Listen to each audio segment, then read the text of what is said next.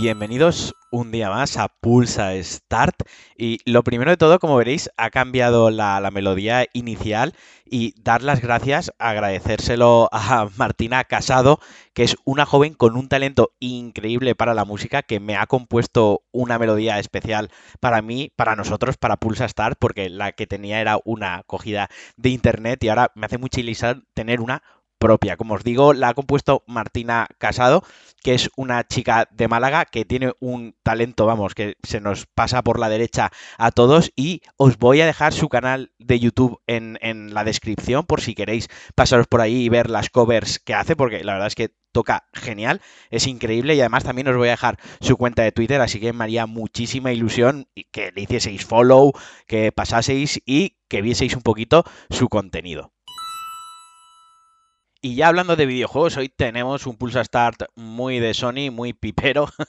Vamos a hablar de The Last of Us 2, eh, porque Naughty Dog ya ha confirmado la, fecha, bueno, Sony mejor dicho, ya ha confirmado la fecha oficial en la que va a salir y va a ser el 19 de junio. Al final el retraso es de tres semanas, creo de memoria que estaba para el 29 de mayo, pero además también ha dado la fecha de Ghost of Tsushima, el juego de Sucker Punch, este de, de samuráis medio mundo abierto que pinta tan tan bien, y se va al 17 de julio. Así que se nos queda un verano bastante entretenido de videojuegos para los que nos, nos mola PlayStation, para los que tenemos una PlayStation. Vaya, se queda muy, muy bien. 19 de junio eh, The Last of Us Part 2 y 17 de julio Ghost of Tsushima. Naughty Dog ya dijo que el retraso no se debía al COVID-19, simplemente que estaban puliendo y estaban en las últimas fases de desarrollo del juego y querían eh, bordarlo, ¿no? Querían hacer que el juego fuese totalmente perfecto, pero el anuncio de las fechas viene, viene un poco emborronado, digamos,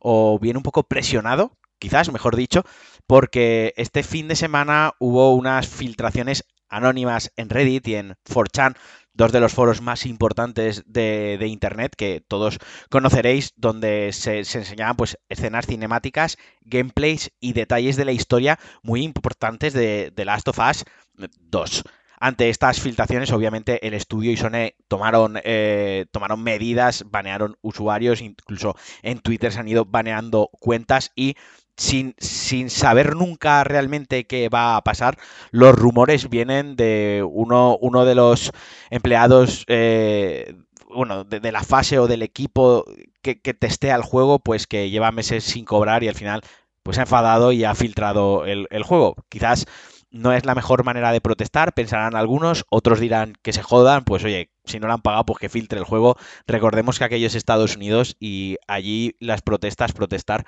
por tus derechos no es exactamente igual que hacerlo aquí en Europa. Pero eh, de cualquier modo, también es cierto que Naughty Dog eh, tiene, tiene fama de ser un estudio muy cañero con sus trabajadores y además también hay rumores que comentan que esta última fase, este, este retraso de tres semanas, los programadores que se están encargando de pulir el juego son eh, programadores sin demasiada experiencia, aún bajo coste, que han contratado gente que no ha trabajado en grandes lanzamientos y que lo han hecho quizás pues mm, para aprovechar eh, y abaratar un poco, recortar un poco en costes y también pues un poco por el tema del, del, crunch. Yo eh, personalmente me he mantenido alejado de todas estas filtraciones, me han llegado por varios canales privados en plan de mira esto no, no he querido ver nada, no, no quiero estropearme el juego y no quiero, no me gustaría que ninguno de vosotros os los estropeaseis, entonces espero que os mantengáis alejados totalmente de, de estos spoilers. Y además esto me viene al pelo, el que no tengo en la cabeza, pero sí en la cara, bueno, ahora poquito, porque me he quitado la barba,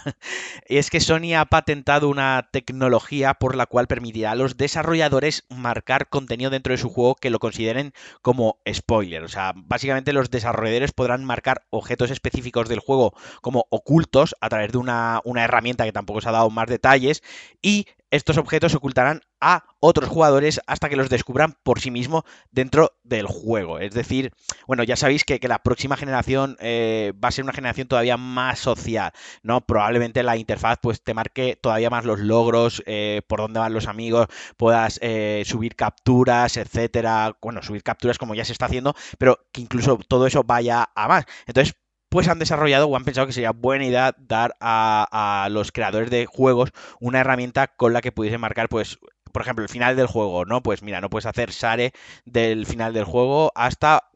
tal fecha, de dos meses después del lanzamiento, que obviamente pues siempre echa el truco, echa la trampa, habrá gente con capturadoras, habrá gente que se saltará eh, la, la, tecnología este, digamos, el, el, DRM de los spoilers, pero bueno, me resulta curioso, ni bien ni mal, yo no soy muy, muy eh, digamos, tampoco soy la persona a la que los spoilers más le enfadan en el mundo, pues ya os lo he dicho, en The Last of Us 2 no he querido ver nada por llevarme la sorpresa, porque es un juego que llevo muchísimo tiempo esperando. Pero, pero vaya, que la verdad que me, me, mola, ¿no? Al final me mola que se desarrollen este tipo de, cositas y, son curiosas. Y hasta aquí el Pulsa Start de hoy. Como siempre, agradeceros que, me escuchéis, agradeceros que estéis ahí detrás. Me podéis dejar valoraciones en vuestra plataforma de podcast favorito. Me podéis compartir en redes sociales, ya lo sabéis que, me hace mucha ilusión. Y sobre todo, una vez más, agradecer a Martina Casado que me haya compuesto la melodía del podcast porque me hace una ilusión enorme tener mi propia melodía, ya que tengamos esa canción ya de, Pulsa Start y que os paséis por su canal de YouTube que os voy a dejar en la descripción y que os paséis por su cuenta de Twitter y le digáis cosas muy bonitas. Espero que estéis llevando la cuarentena lo mejor posible, espero que os estéis pasando un montón de juegos. Os mando un abrazo, os mando todo mi cariño y adiós.